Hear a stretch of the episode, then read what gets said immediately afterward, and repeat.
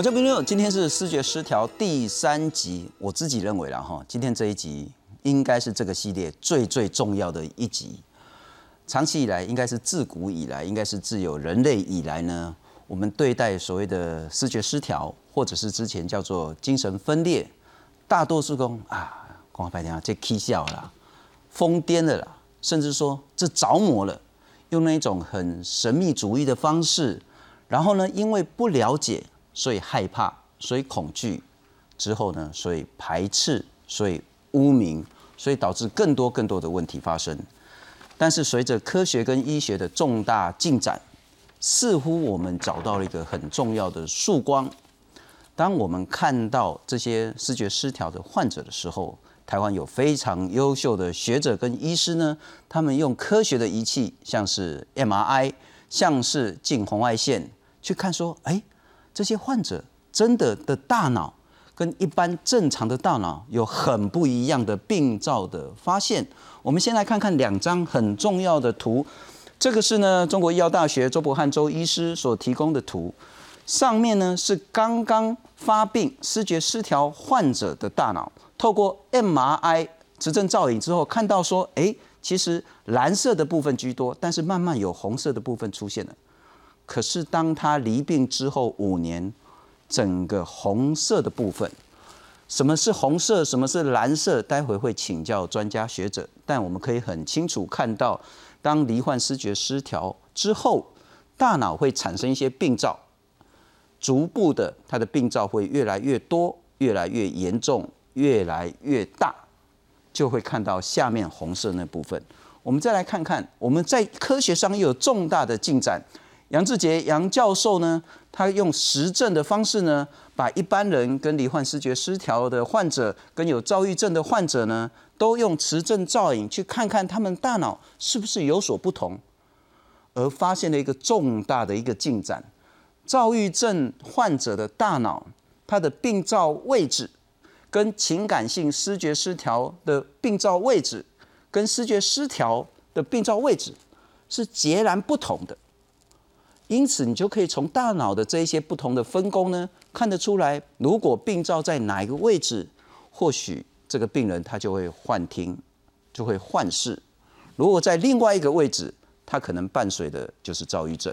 如果是在另外一个位置，可能伴随的就是另外一种的精神疾病。因为科学的进展，我们可以用正视疾病的角度来去理解所谓的视觉失调，不是什么天谴，不是什么报应。不是什么入魔着魔，不是什么那种神秘无法理解的，它恐怕就跟台湾跟许许多多人有那种高血压、心脏病，甚至是罹患癌症的情形，它就是一种病。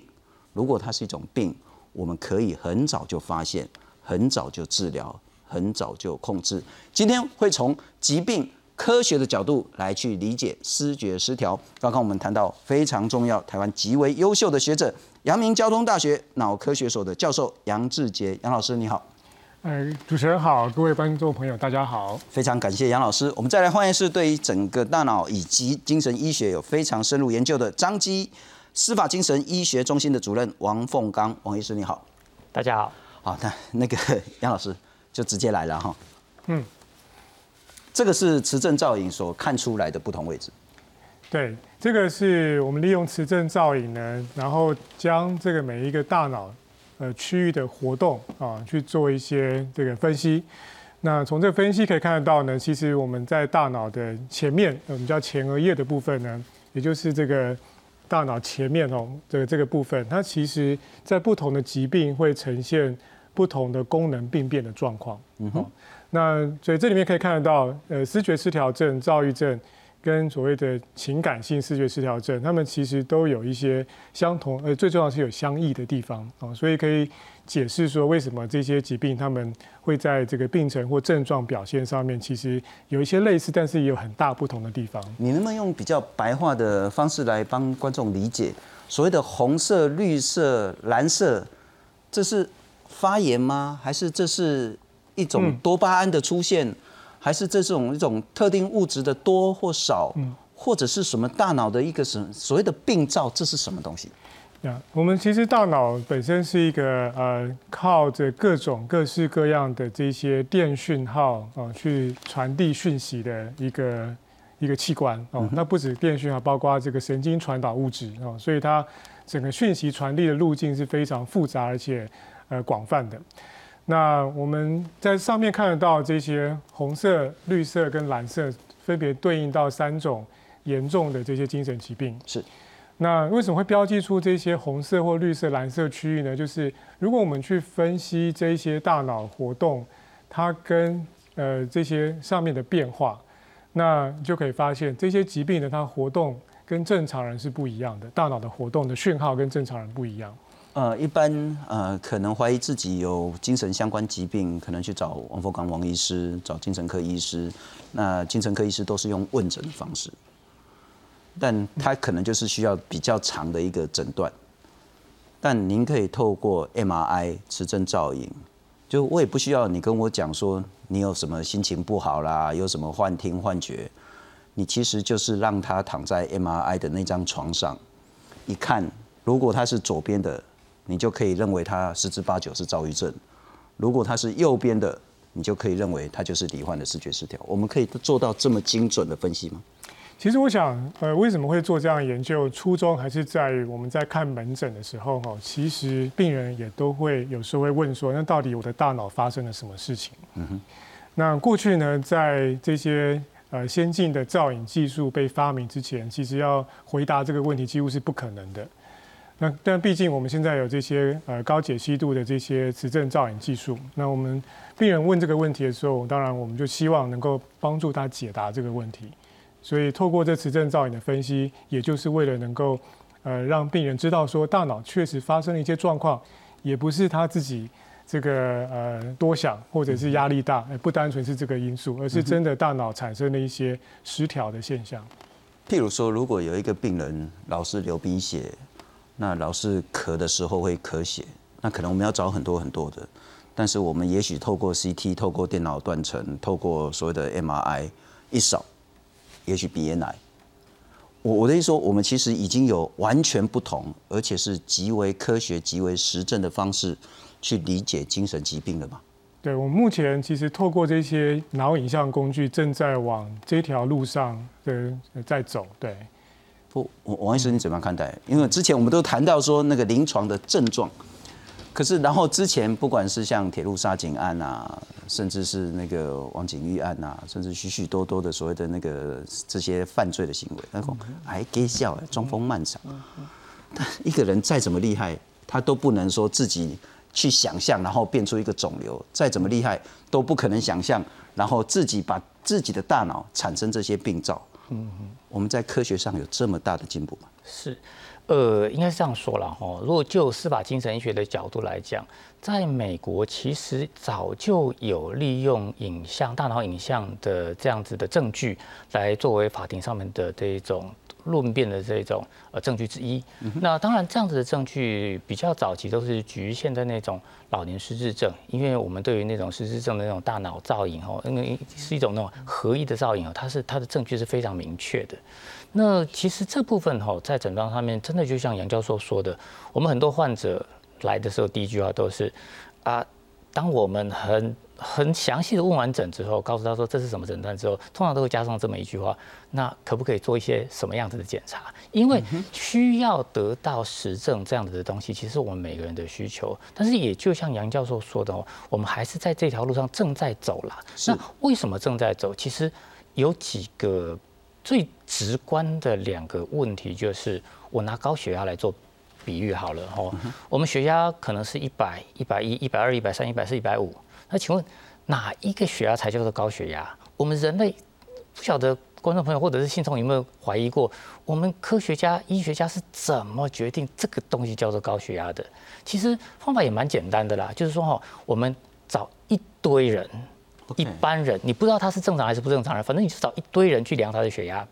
那经过长时间的追踪跟观察之后，你会发现，哎，某一个血压以上的，可能这些人将来会有疾病。那某个血压以下的话呢，它的平均寿命是可以接受的范围之内。我们根据这样子的不同的切分点，可以慢慢的看出他们的差异。那我相信现在的科学家，还有包括杨教授在我们在做的时候，都是找那种非常明确的具有精神疾病的诊断，跟找一般正常人来去做比较。那这样子的比较。当然很明显，就像是你去找一个一百分的人，跟一个找一个三十分的人，那你在面前跟他讲话的时候，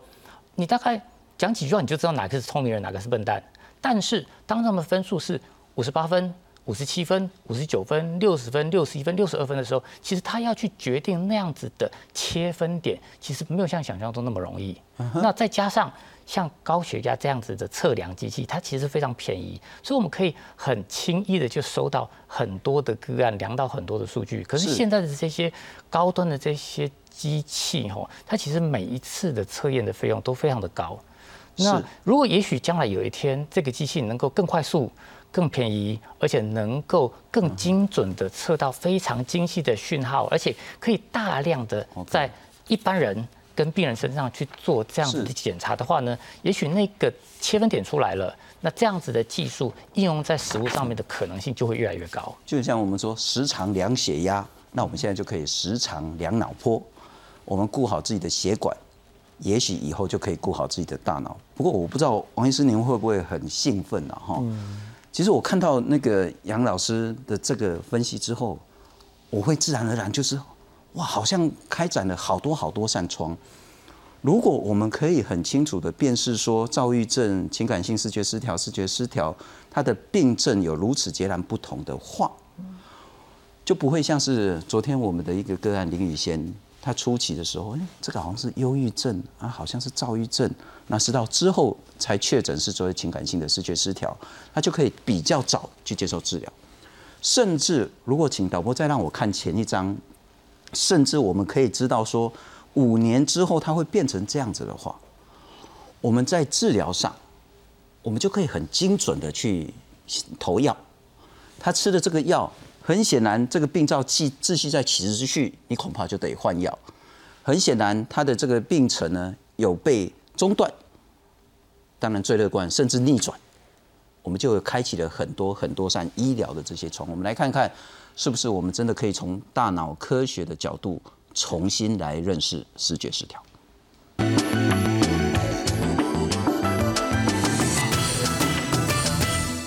铁路警察李承汉遭刺死，一审因被告被认定罹患思觉失调症，在犯案时失去识别能力，获判无罪。行凶的李姓男子曾经有思觉失调的就医记录。近年来发生多起思觉失调症病患攻击事件。他们真的是社会的不定时炸弹吗？病患随意攻击的几率事实上是非常低的。我们的病人大概以啊这个一百个人有一个，我们台湾大概有二十万的病人，一年里面有三三个案例，那个发生率是非常低非常低的，比起正常人还安全。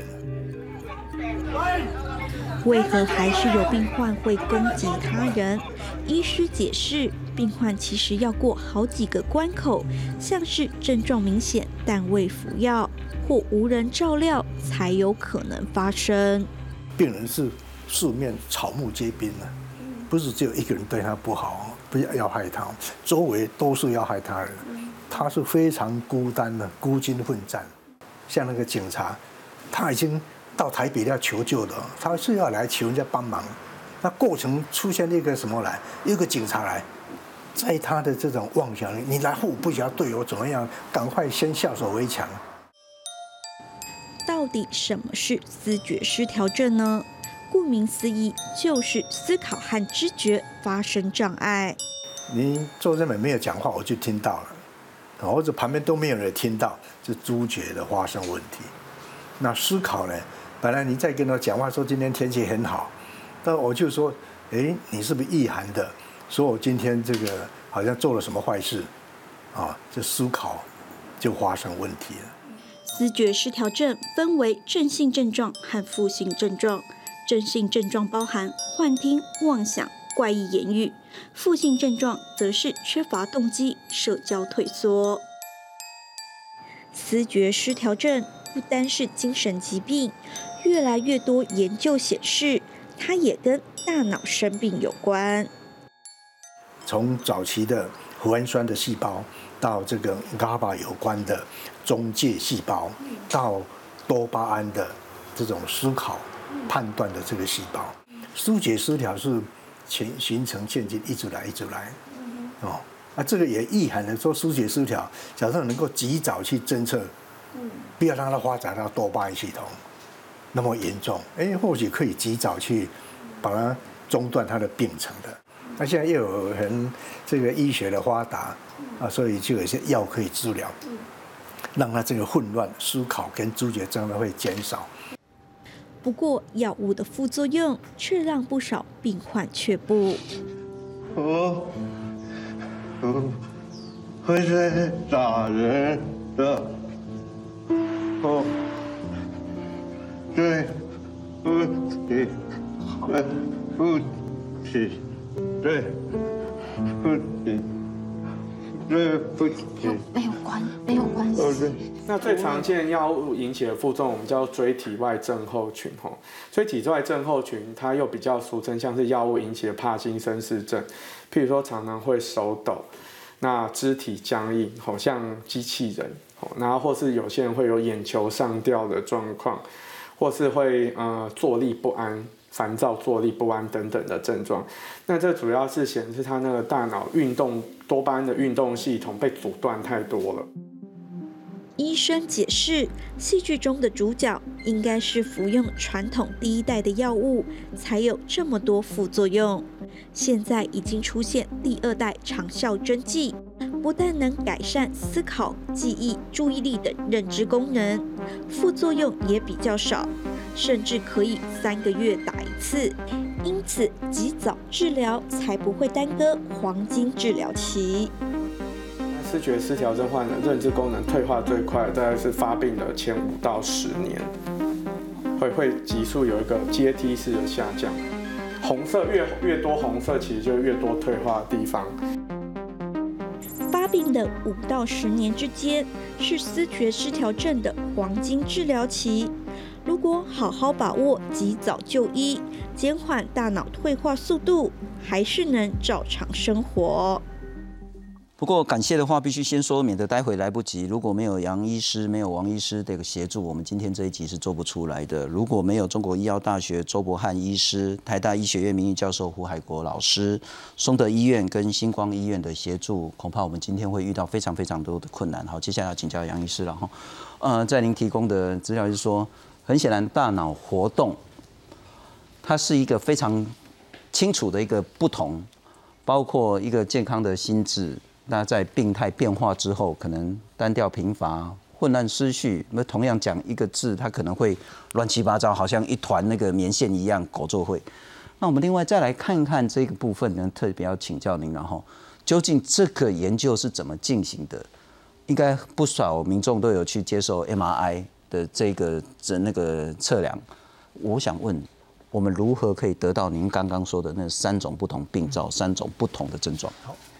我先跟大家解释一下这个磁振造影可以看到什么东西哦。那我们都知道，磁振造影呢，其实它最重要是测量脑部的一些结构跟功能的变化。从结构上可以看得到呢，其实在脑部的这个边缘有一层灰色的这一层区域。它其实就是我们最重要的这些大脑神经细胞、神经元的所在的地方。那中间白色是什么呢？就是这些神经元都会延伸出非常多的这些呃轴突，我们叫其实就电线啊。所以有点像这个外面这层灰色是我们电脑里面的 CPU，呃，那里面呢灰色的白色区域呢就是一大堆电线所走走过的地方。所以我们测量这个东西呢，其实就是想要知道说，在这么小小这个灰色。这个区域呢，它会不会有一些结构的变化？那更重进一步呢，我们其实可以利用这个磁振造影去测量这些区域它的脑部血流的活动。这些血流活动其实跟这些脑部神经元的活动量息息相关。所以当这个神经元它出问题的时候，它不活动的时候，其实这个血流量就会产生变化。所以我们透过这个血流量的变化呢，其实就可以间接去推测它大脑神经元这个功能的改变。而这功能改变就反映在刚刚嗯，主持人所介绍，我们呈现出来在大脑的前额叶会出现这些功能异常的地方。如果我们有这个发现，我可以很乐观的去看待，或许在未来，我们就可以及早说，哎，你有这个情形，恐怕就得开始治疗。也许就像我们发现说，癌症第零期，或者是我高血压，其实我之前这样，哦，哎呦，性冲力开始霸杀呢，霸杀的跟甲油啊嘛，啊就控制下来就不会中风了。我们第一个有办法及早发现，也许在它前驱期的时候我们就发现；第二个发现之后，我们有办法去抑制中断甚至逆转这个病程。我想，其实从很多这些身体的疾病作为对照，你就可以呃可以回答这个问题哦。比如说，呃以心脏疾病来说，呃那很多人他这个心血管在这个还没有，比如说冠状动脉还没有完全堵塞的时候，可能就已经会发生一些类似像心绞痛的症状。是，特别他当他做剧烈运动或等等这些活动的时候，他血流量供应不足，心脏自然会不舒服。其实大脑也是一样，大脑在受到很大的压力的时候，它的功能也会产生这个失调的现象。所以您刚刚说的这些前驱期，很多都是跟压力的因素有关系。那这个时候，其实大脑会有一些功能的变化。那我们最重要就是希望呢，未来能够找到如何在这个前驱期，在压力变化导致这个功能失调的时候，能够及早去做一些预防。是王医生，你怎么样看待？有办法？我刚刚讲的精准的用药、提前的治疗，甚至逆转治愈吗？对于科学的进展，当然我本身是持着相当乐观的态度了哈。因为呃，随着科技的进步，有很多的研究显示，我们在诊断上面，在找寻视觉失调症的那种生物标记上面哦，其实都有着长足的进步。那现在一个比较大的问题是，但是它也有着我们大多数疾病都必须面临的一些缺陷，就是所有的疾病在初期的时候，它的症状都会变得因为过于轻微而不是那么的明显，比如说。肺癌早期的咳嗽跟一般感冒的咳嗽，跟你喝水呛到的咳嗽，你平常心说，你很难让人这么这么提早有警觉的想要去找到它到底发生了什么事情。那但是也许在未来有某一天，我们可以像乳癌一样，我们发现了哪一些基因的组合，或者是哪一些呃基因学上面的变化，导致这个人可能有非常高的风险。那么，也许我们可以像很多像安吉丽娜·裘丽那样的，他发现他的基因里面有哪些问题的时候呢，他就先预先去做预防性的处置。那如果我们发现有某一些呃人哦，他在基因上面可能具有比较高的风险的时候呢，也许我们可以给他更多的协助。那让他在生活上面呢有比较好的适应功能，或者是呃让他知道说，当他未来开始出现某一些认知功能下降，或者是我们在前驱期，一般人常常会用很多心理学去解释的东西，像是哎呀，你可能只是失恋啊，可能只是被老师骂，你可能只是一时的心情不好。是。那遇到一些比较具有高风险的人呢，我们就肯定可能会提醒他说，呃，你可能要去做更密切的观察。就像是一样具有家肺癌家族史的人，如果他开始咳嗽的话，跟一个没有家族史、没有不好习惯的人，他的咳嗽，其实你在临床医学上面，我们对待的方式会不一样。而且如果是咳一天跟咳两个月，那更不一样。是的，如果你只是一两天的低潮，那就算了。但如果你是两个月、三个月，你完全就无精打采，恐怕就得注意。但是我再请教一下王医师，在临床上。我们其实昨天、前天以及之前邀请您的时候，也一直在谈到，现在精神疾病，特别是视觉失调，甚至忧郁症、躁郁症的用药呢，其实副作用已经不像第一期的时候那个药呢有那么强的副作用，手会抖、会流口水，已经不会再有这个情形了。那但是它还是会有一些副作用，但是副作用发生的时候，拜托你一定要跟医生讨论是不是要换药这个部分。但我请教用药的部分，我们现在科学上是不是已经完全没有争议？是说这些。呃，所谓的多巴胺释放过量，就会导致于幻觉、幻听，墙上有一个人跑出来，然后有人在敲门，然后我们去解决多巴胺，就可以控制或是减少他的幻妄念的产生。呃，这部分哦，可能杨教授会说的更详细一些，但是我要稍微说明一下了哈。因为随着科学研究的进步，那至少我们发现几件比较有趣的事情，就是一些所谓的脯氨酸之类的促进剂，是好像你使用人在使用在人身上的时候呢，它也会出现跟视觉失调症所谓的正性症状很像的那种呃疾病症状。那使用一些所谓的 NMDA 哈受气的一些阻断药物的时候呢，好像也能够模拟出一些这样子的疾病的症状。所以后来在早期的多巴胺假说，现在开始有慢慢往这个富氨酸这部分的角度去演进的这种趋势。不过大多数在食物上哈，医师为了要让疾病跟药物。还有让一般民众去了解，所以我们大部分都还是采用这个比较早期的那个多巴胺假说。但实际上，这个富氨酸的这样子的假说也并没有推翻掉多巴胺假说啦。至少多巴胺的问题哦，是在到了疾病后期之后，在患者身上一定会出现的一个问题。是是，那杨杨老师就拜托了哈，这个就是非常非常专业的部分。那我们得到部分的讯息是说，好像现之前大概都是在处理多巴胺，因为多巴胺太多，所以你会有所谓的正性症状，像是幻觉啊，有人要攻击你呢，所以你就要去怎样的反击等等的。那如果多巴胺不够，你就会很像是忧郁症，就是动机会不足。所以好像在之前的药物上都是在处理多巴胺，可是好像现在的整个科学研究说，不是多巴胺可能是一条河的下流。你如果只是要去做那个是滞洪的话，你不能只处理下游，因为中上游是什么呢？是包括所谓的 NMDA，就是脯氨酸的接收器，它退化了，导致于所谓的 GABA 神经元产生一些病变，才会导致下游的这个多巴胺有一些异常。科学上怎么理解这一套机转？我想，其实这个大脑其实非常复杂的结构哈，所以。呃，其实大脑的各个神经传导物质，它们彼此扮演着非常重要、互相互动而且平衡的角色。所以，我想任何一个神经传导物质，它受到影响的时候，也会牵一发动全身呐。我们可理解这件事情，其实可以从看大脑这么复杂内部的结构，它其实呃，就如同刚刚这个节目上所呈现的这一个。神经传导路径，它是一个非常复杂的网络的路径。那我们目前对于这些像这个幻听跟妄想这些症状，其实蛮多的研究证据都显示，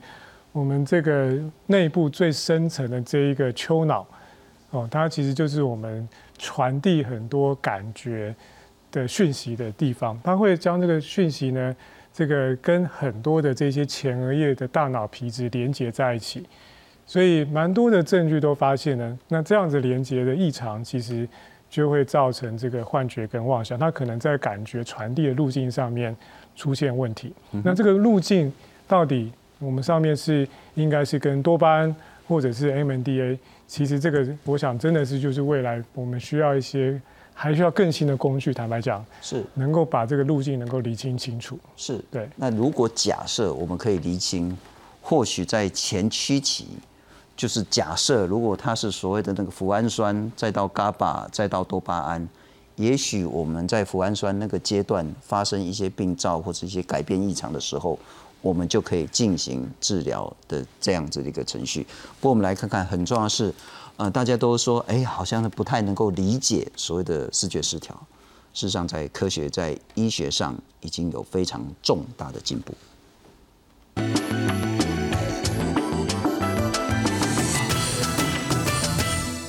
概十多年了。我一开始是觉得有人拿枪抵着我的头，还是说去死吧，去死吧。长期的幻听和妄想造成思觉失调症患者很大的困扰，像是阿芳每天必须仰赖药物来稳定情绪，减少幻听的干扰，以求得一夜好眠。过去被称为精神分裂症的思觉失调症，一般认为。疾病的产生和脑内的多巴胺分泌过多有关。那多巴胺，呃，之所以会觉得是视觉失调症一个重要的一个一个问题所在，就是因为最早在研究这个成瘾疾患的时候，包括像五科碱或者是安非他命这一类的呃成瘾患者，那么也会出现。类似像视觉失调症的症状，而这一类的药物刚好就是中枢神经的兴奋剂，它会导致多巴胺的这个呃这个上升。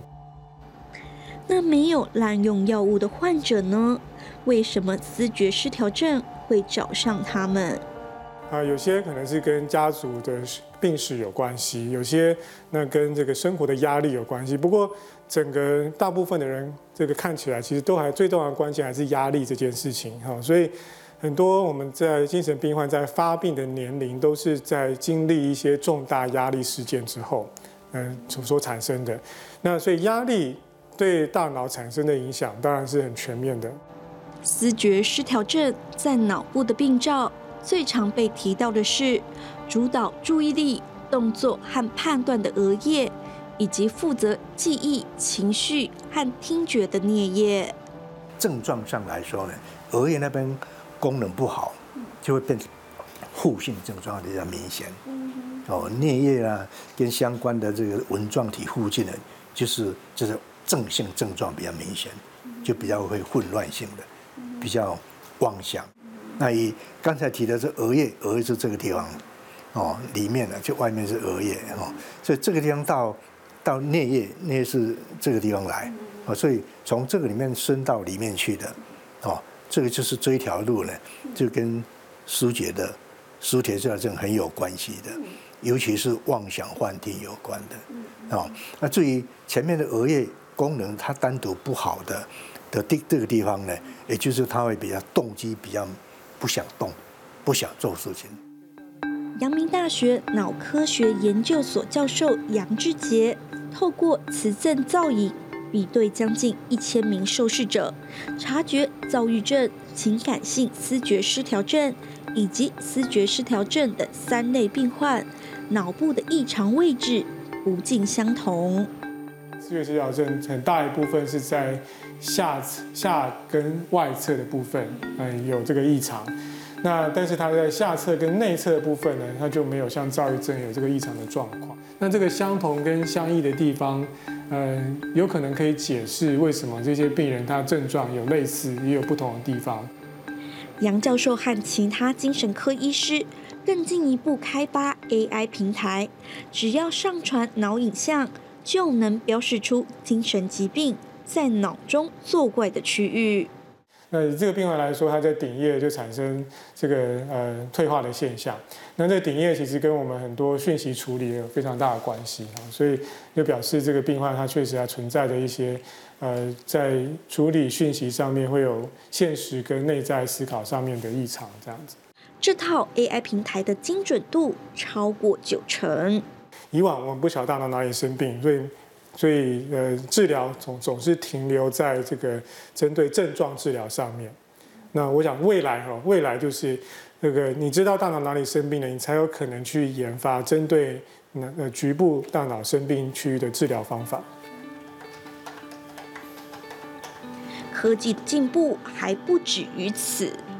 这台近红外光脑光谱仪也可以协助判断病患是否罹患思觉失调症。这个是我们要做测验的时候测量你大脑功能的一个头套，为病患戴上近红外光脑光谱仪，并透过造此测验侦测大脑前额叶的功能，判断是否为思觉失调症患者。一般的这个红色的线，它其实是我们的大脑的叫含氧血红素，所以它其实是反映的是我们的大脑的活性。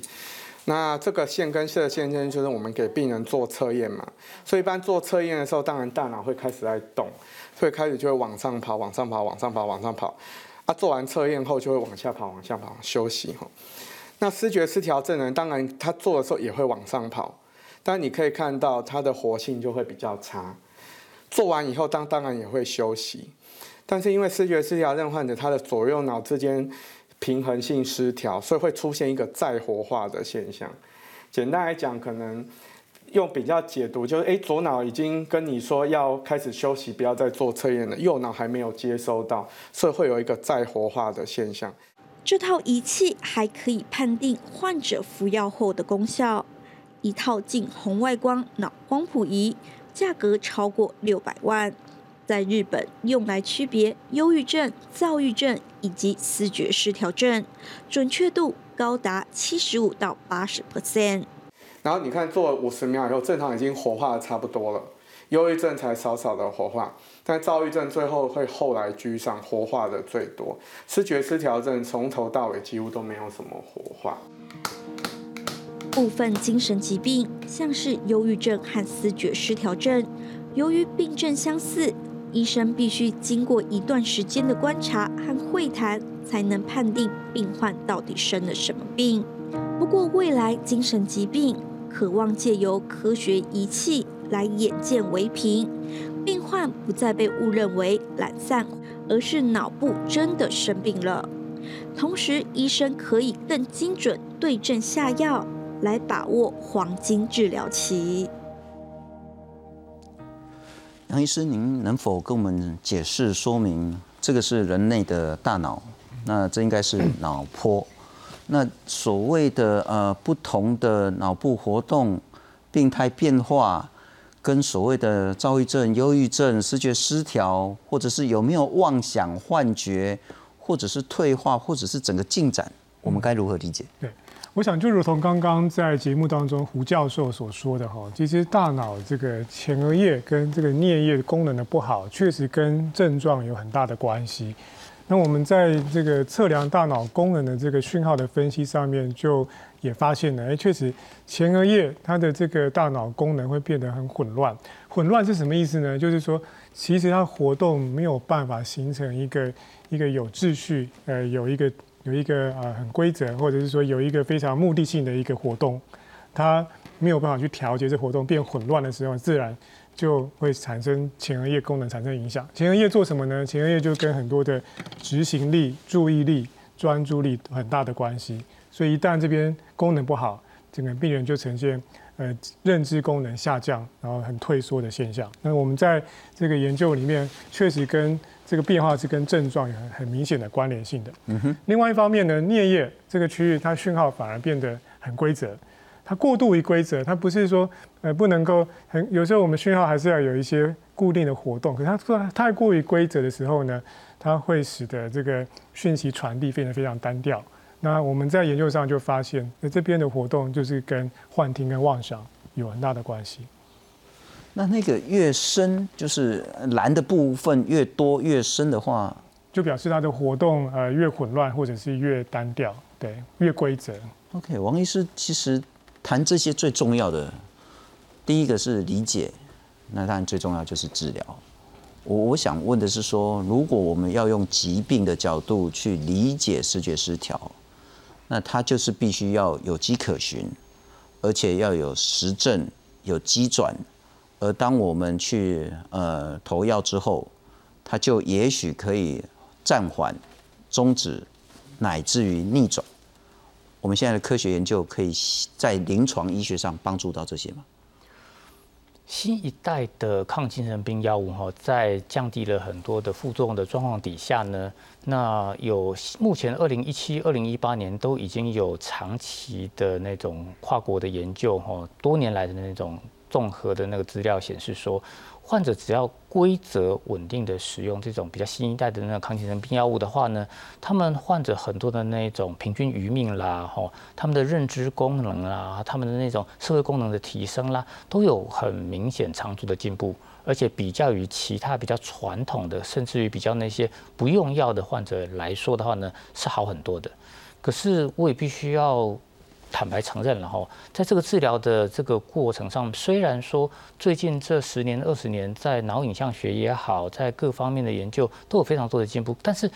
从了解到跨到我们真的能够找到一个非常理想的工具来去调节大脑的神经功能哦，这其实还有一段蛮长的距离要走，因为。人类大脑是如此的独特哦，我们研究心脏，我可以拿猪的心脏来去比较，你去看猪的心脏跟人的心脏，其实真的没什么太大的差别。是，可是你拿人身上的任何个器官，你都也许可以找到其他的动物模型来去做替代。可是今天大脑这件事情，它寄托了人类所有的灵性，那你总不能拿人类来做实验吧？所以我们在做研究上面，在做治疗上面的时候呢，其实都是呃非常小心的摸着石头过河这样子，因为我们不能够去伤害到病患的呃灵魂的中枢这样子。那这也是为什么，其实这个消息，我想杨教授也知道哦，已经超过十年了，就是大概从十年前，我们就会发现有很多国外的大药厂都相继的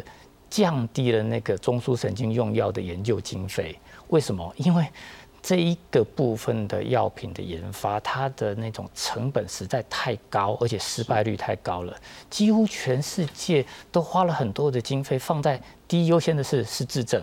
大概很多呃有钱的老人家都很害怕自己失智吧。可是目前为止，几乎从头到尾都是听到都是坏消息比好消息多，非常的多。是。那这部分其实是我们未来在发展上的一个很大的困境啦。那我有很多的同仁会觉得说哈，也许全世界哈应该像美国这样子，他们是用国家级的经费来去赞助这种关于人类大脑的研究。哎，那也许未来我们也应该要考虑是不是要往这个方向去努力。但是我相信哈，这个我们人类大脑确实是我们最在意的一个器官，是希望未来能够达到一个理想的结果。而且刚您谈的还有很重要的伦理的问题，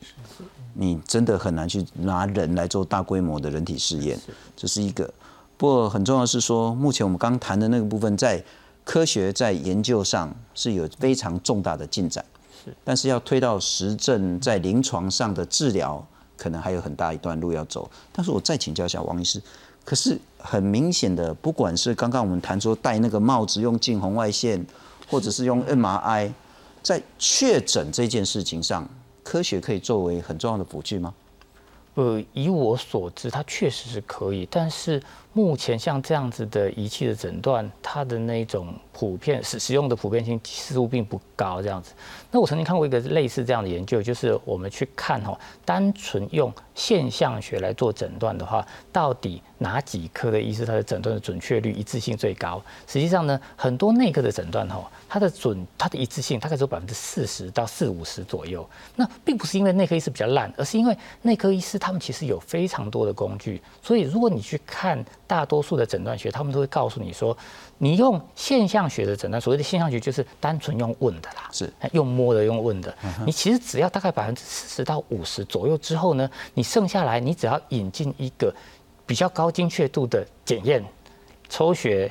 心电图、X 光，其实你可以一下子把你的诊断准确率高跳到百分之九十几。那在做这一些研究的过程中，有一科它的现象学的诊断率高达百分之七十，那就是精神科。那问题是我们百分之七十之后，后面就没有什么在，没有什么东西再接下去了。这里这里是我们在临床上面哦，一个很尴尬的一种状态，就是很多病患会问，有没有什么东西可以照一下？希望因为照一下让我能够更笃定一些。但是我们都会很尴尬的说，那其实照出来结果。跟不照，最后你还是对啊，你还是要吃这个药才有办法治疗好你这个疾病，并不会因为说我照完之后的之后呢，你就有特别新的药，其实不是这样。那就要说所有的疾病，大概只有精神疾病是比较特殊，就是精神科医师在长期的问诊之后。确诊之后就八九不离十了，是。而其他的什么肿瘤啦、高血压啦、痛风啦，这个一定要抽血啊，要照 X 光才能够进入。所以他们有很好的工具，所以他们不需要到那么精准，他们可以用很多的工具去辅助。那精神科确实在这方面的工具确实是少了一些，这也是为什么杨教授他们会这么努力积极的想要去开发这样子的东西的原因。是确诊是一个了哈，但是我再请教一下杨老师、杨医师，最重要还是在治疗。是，对。这个可以带给我们什么样在治疗上的希望吗？不管是刚刚我们谈说脯氨酸接收器的开始病变也好，就是前驱期的治疗，乃至于整个病症，不管是你在病灶变化，对，我们可以怎么期待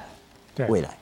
其实我想，呃，这些精神疾病是大脑疾病，我想这个是毋庸置疑的哦。那可是大脑这么大的这个区域。这特别对，即使对视觉失调症来说，它的症状的这个呈现也是千变万化。是，那所以我想，我们其实很努力的一个方向，就是说，到底这么多的视觉失调症，这么多症状的变化，他们有没有可能其实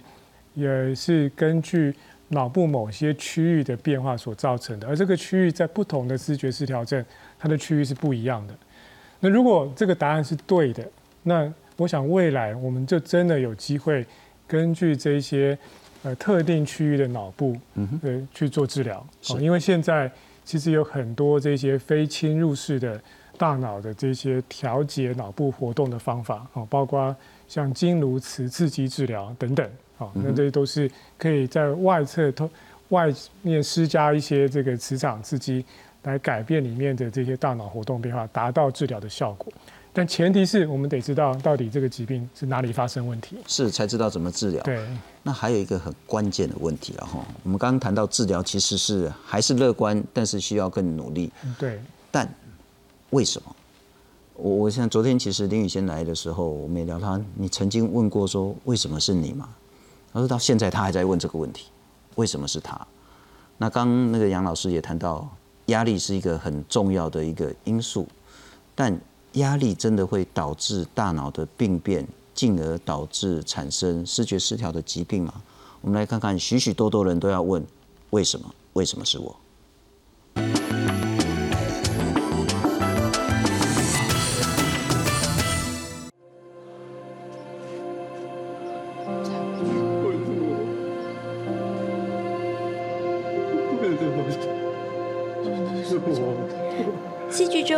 患思觉失调症的主角，这一席话也是很多病患的疑问。原本一帆风顺的人生，为什么会遇上了这种难关？大概他的体质因素呢，啊，就是基因病理的，可以占了五六十 percent 的，或者六七十、在六十左右的那个发病的的那个病的那个分量。那其他有三四十 percent 是外面环境来来给他加上来，使他达到一百分满分。二零一五年，阳明交通大学神经科学所特聘教授林庆坡的研究团队，透过磁振造影察觉患者的脑神经网络架构比较混乱。我们如果用一家公司来比喻的话，这。这健康人的大脑里面，你可以看到里面有都有一些比较重要的一些管理者，哦，那可能有董事长、总经理，然后各个部会的部的部门首长，所以他们在等于是他的那我们叫做 hierarchy，他的整个的架架构是很明显的，所以它等于是讯息要怎么样传递，它就会有比较规律。你对健康人来讲，那人事部门的主任今天请假了，这个地方有暂时不不管事。可是病患的大脑就没有，病患的大脑的话，今天人事主任请假，可能总务主任就帮他签名，让这个人盖了章，就就，所以相对来讲，他的乱度比较高。研究也发现，病患的直系亲属即使未发病，但脑神经网络也比一般人杂乱。那我们看到的是，这些没有发病的家属，他的大概是在这个中间。中间的状态，也就是说，他整个行为表现都是健康的，但是脑网络来讲，其实确实就比健康人跟跟发病的病人是属于比较中间类型。研究证明，患者的确受到基因的调控，但这绝非单一因素，可能还需要后天环境的驱动才会发病。后天环境的影响涵盖的范围很广泛，甚至可以追溯到母亲怀孕的时期。母亲在怀孕的时候呢，假设母亲有感冒，哦，重感冒，也会影响到胚胎的脑的健康，哦，或者出产出生过程有些难产呢，哦，那个头脑被受伤害啊，哦，或者出生以后。这个脑有什么跌到地上去受伤啊？个人的成长历程也涵盖其中，因此思觉失调症的好发期在十五到二十九岁，正值求学谋职的重要时刻，容易压力爆表。不过，为何有些病患就算及时治疗，成效还是欠佳呢？有百分之三十五到三十五的，好的非常好。哦，尤其是早期就治疗的话，更更高的比例，哦，那另外有百分之二十的十几 percent 的二十 percent 是不容易治疗的，哦，啊当中就是好好坏坏的。啊，当然你所知道有些人，哎，怎么一直都不好，那个父母也困扰，因为就像我们身体的疾病，同样肾脏病，同样心脏病，哎，有些治疗就很好，但是有些里面就是有些很难治疗，病情是比较严重的。哦，是是有这样的差异性的。胡海国提醒，患者脑部的耐压力较弱，因此不应设定过高的标准，造成太大的压力。他建议最好是生活单纯化和规律化，才能好好控制病情。不，杨老师最重要那个问题，为什么目前的科学能够解释大脑为什么会产生病变？为什么会有这些病灶的发生吗？嗯，对，我想我们现在很多的这些研究呢，其实都是透过已经发病的病患哦，来了解他们大脑到底发生什么事。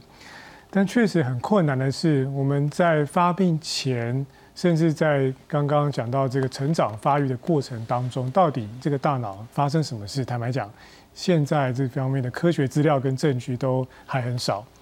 所以要回答这个问题呢，我想未来势必我们一定要把这个过程能够理清清楚，才知道它的发病真正的原因在什么地方。它不见得是基因，也不见得一定是后天压力，肯定它在发育过程当中有了一些变化。不过呢，确实在研究上会有很大的困难局限。你不可能说把一个人从还没出生，然后开始抓来一直研究调查，然后在一个礼拜测他一次脑波，测到也许是四十岁，然后大规模的人体试验，我们就可以找到最真实的原因，但很难这样做。可是我再请教杨老师，压力，